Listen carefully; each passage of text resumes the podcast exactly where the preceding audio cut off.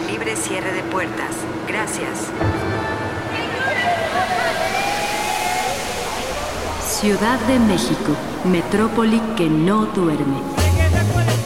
El distrito, inagotable río de historias. Dicen que poco a poco es La capirucha, fuente de inspiración. Vamos a ver si es verdad, vamos a ver si es mentira. Ciudad de los Palacios, un lugar donde todos somos protagonistas. Reflejos de una noche en la ciudad. Crónicas de asfalto.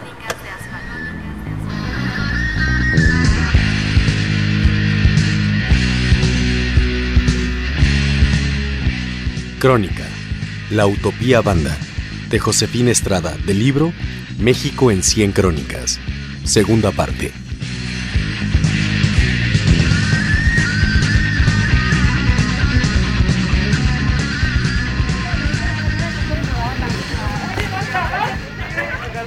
Casi siempre el atracado se quiere revelar porque te ves cuincle.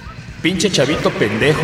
¿Cómo que me quieres atracar? Le sueltas un madrazo, pero si te lo regresa, la banda se mete. Los más inteligentes dicen, No hay pedo, ahí está. los aferrados Primero me ponen en la madre y luego me lo quitas. cabrón. se le ponen la madre y de todos modos se lo quitas. Hay chavos que roban para conseguir mota o porque se embarcaron con una chava y no tienen para desafanar. Es cuando el atraco es parejo, a lo cabrón. Incluso había cuates que atracaban mujeres. Pero esos eran los más manchados. A los que se les iba el avión. Hay pinches locos que les vale gorro todo. Y hay chavos que todavía la piensan. Pinche chango manchado, ¿cómo que atracar a una ruca? Pero hay un momento en el que te vale gorro todo. Si tu vida no te importa, ¿cómo te va a importar la del otro? Nosotros no violábamos mujeres. Hay bandas que sí. Conozco a uno que está dentro porque se violó a varias. Yo creo que porque todos teníamos hermanas, abuela o madre, si tú quieres. Lo que sea de cada quien, éramos caritas. Con palabras acá y la paciencia, la gallina pone. Íbamos a la secundaria 8 a controlar nenas. A tres les anduvimos rogando como dos meses para que se fueran de pinta con nosotros. Eran muy serias, tanto que sus padres las mandaban a una secundaria de puras mujeres. Un día nos dijeron que sí. Las llevamos al cine Jalisco. Luego pasamos a su mesa por nuestra renta. Le llegamos a una casa abandonada, la mansión que estaba por calle 3. Nos pusimos a chupar. Ellas no estaban acostumbradas. Éramos como 10.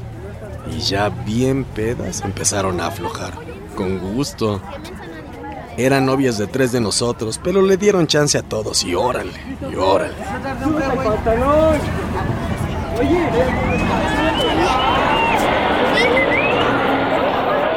El desmadre en la prepa era bien chancho. Siempre he tenido suerte para que me sigan los chavos. Conocía todo el movimiento. Llegué a mover a todos los primeros y los movía para lo que fuera. Desde actividades culturales hasta organizar 10 camiones para ir a los partidos. De regreso era el puro atracadero. Una vez, los tres compadres cobramos la entrada a los baños. Es decir, dos cuates que ya habían cotorreado en banda y yo. Cerramos los baños del tercer y segundo piso. Nada más dejamos abiertos los de la planta baja. Nos paramos en la puerta. ¿Sabes qué? Una moneda. Ni a los cuates dejábamos entrar. Cobramos de 50 centavos para arriba. Mi morralito de cuero se llenó de monedas. Sacamos para una docena de caguamas. Una semana después, cobramos a 5 centavos la entrada a la prepa. En el 84.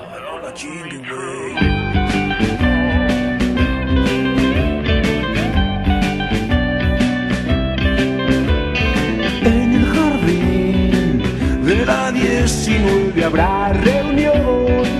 En punto de las 8 corran la voz. Yo me lanzo por el negro hasta el taller. No olviden llevar navajas, cadenas, las fuscas y dos, tres molotovs. Ana, mi amor, no te preocupes, solo va a haber calor. Esos ojetes van a saber quién soy después te vengo a ver, después de ti te vengo a ver.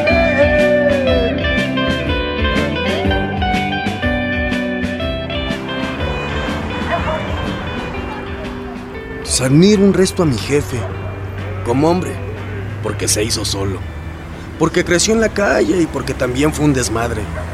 Me ha platicado de cuando se lo llevaron a la correccional, cuando robaba carteras, de sus novias.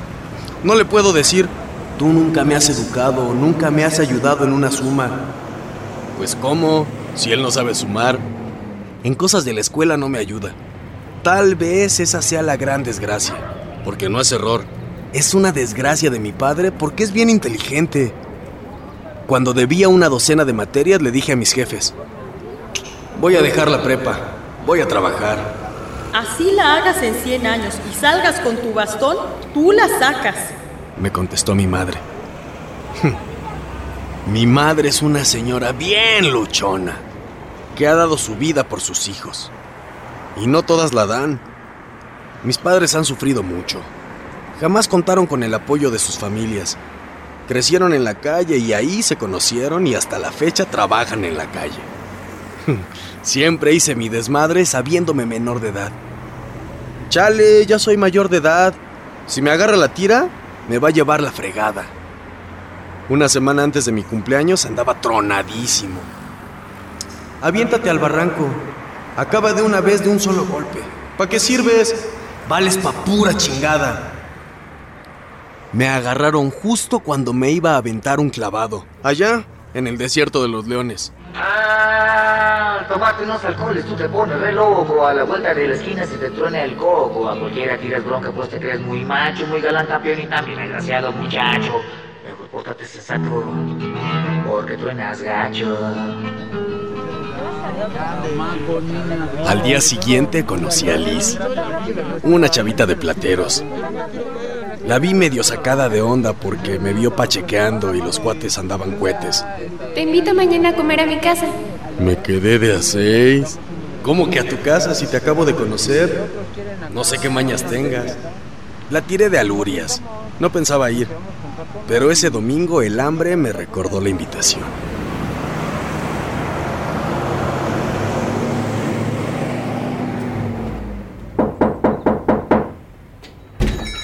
Platiqué con su mamá desde las 3 hasta las 12 de la noche. ¿Por qué robas? ¿Por qué eres loco? No supe darle una respuesta que sonara inteligente. Sabía que todo lo que dijera iba a sonar jalado. No sé qué me pasó, pero nunca le había dado tanta importancia a mi puta vida como se le estaba dando en ese momento. No pude oponerme a esa sonrisa y a esa mirada de señora alivianada. Me la pasé pensando como una semana. ¿Qué era la locura de la que ella tanto se extrañó? Llegué a la conclusión de que los más locos son los chavos más inteligentes. Es el chavo que cuando se quiere escapar es el que más sabe de lo que se está escapando. Si en la banda te dicen, ese güey está re loco, tómalo como alabanza. Siempre festejaron mi locura. Hoy me la mientan. Yo ya no quería ser banda. Por ese entonces, dejé que un güey de la prepa me pusiera. Uno que le hace de porro. Me dejé dar en la torre para que se pusiera en mi lugar, para que pudiera mover a la banda.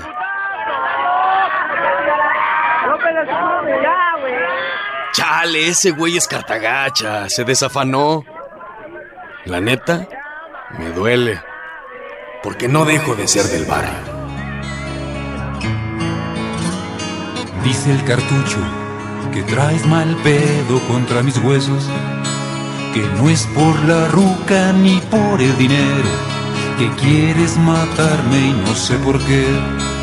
Suelta tu lloro, brother, me cae, que si con alguien no quiero pelear, es con usted mi super cabrón. Al chile le digo, pues qué pasó,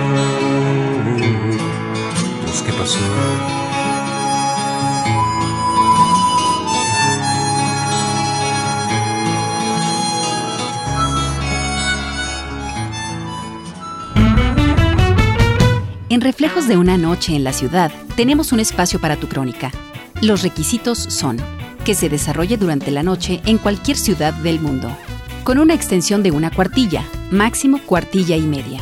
Las crónicas son sucesos narrados en orden cronológico, en primera o tercera persona. Una crónica es el reflejo de lo que sucede en la vida diaria, contada de manera sencilla, pero con un lenguaje literario.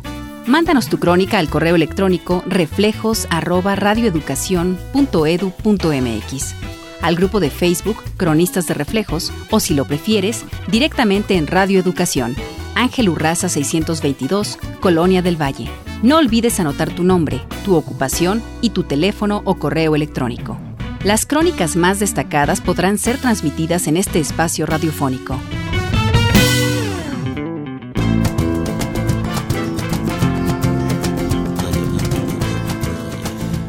Crónica de Inicio, de Carla Díaz, estudiante de la SOGEM.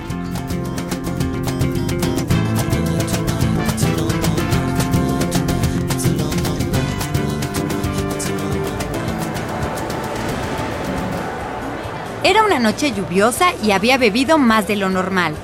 Y no es que bebiera seguido, más bien ese era el problema. Estábamos adentro del centro comercial que está cerca de mi casa, esperando a que fueran por mi amiga y yo me pudiera ir. Las dos estábamos happy y riéndonos de todo a nuestro alrededor. En el centro comercial se oía la canción de The Cure, Friday I'm in Love. Mi amiga y yo cantábamos como dos cacatúas y nos reíamos de lo mal que nos salía.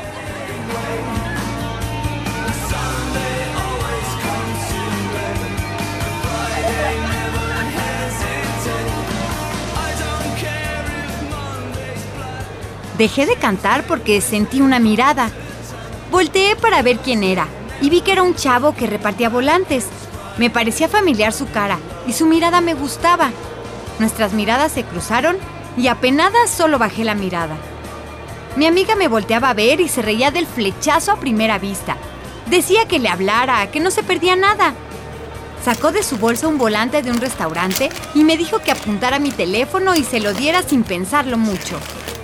Así lo hice. Sin pensarlo mucho, anoté mi teléfono y me paré dispuesta a dárselo. Según yo, muy segura de mí misma, sin hacer muchas olas. Cuando lo volví a ver, no pude seguir mi camino y me regresé. Mi amiga ideó un plan que sin el alcohol hubiera parecido algo tonto. Nos paramos adelante de una tienda que estaba cerca de él. Contamos hasta tres y dejamos caer el dichoso volante con mi teléfono. Salimos del centro comercial. Cuando estuvimos afuera, vimos que agarró el volante y lo guardó en su pantalón. Grité de emoción y esperé su llamada. Él llamó esa misma noche y tuve la mejor cita de mi vida, que hasta la fecha no olvido por el beso que recibí. Desde ese día, esa canción me recuerda aquel momento.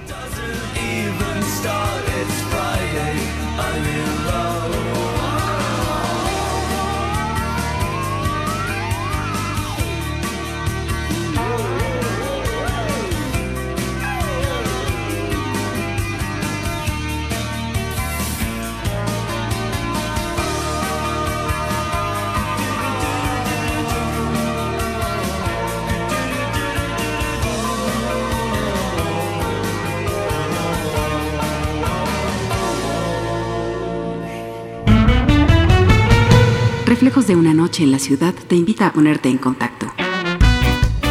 Únete al grupo Cronistas de Reflejos en Facebook o síguenos en Twitter como Crónicas de Noche. Esperamos tu historia.